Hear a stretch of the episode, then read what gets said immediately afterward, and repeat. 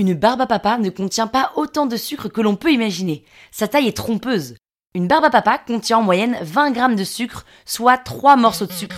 Pour vous donner une idée et quelques repères, une banane, c'est 4 morceaux de sucre, un pain au chocolat, 7 morceaux de sucre, et une canette de coca, 7 morceaux de sucre. Alors non, vous ne ferez pas une croix sur votre taille de guêpe si vous mangez une barbe à papa. Mais c'est à consommer avec modération.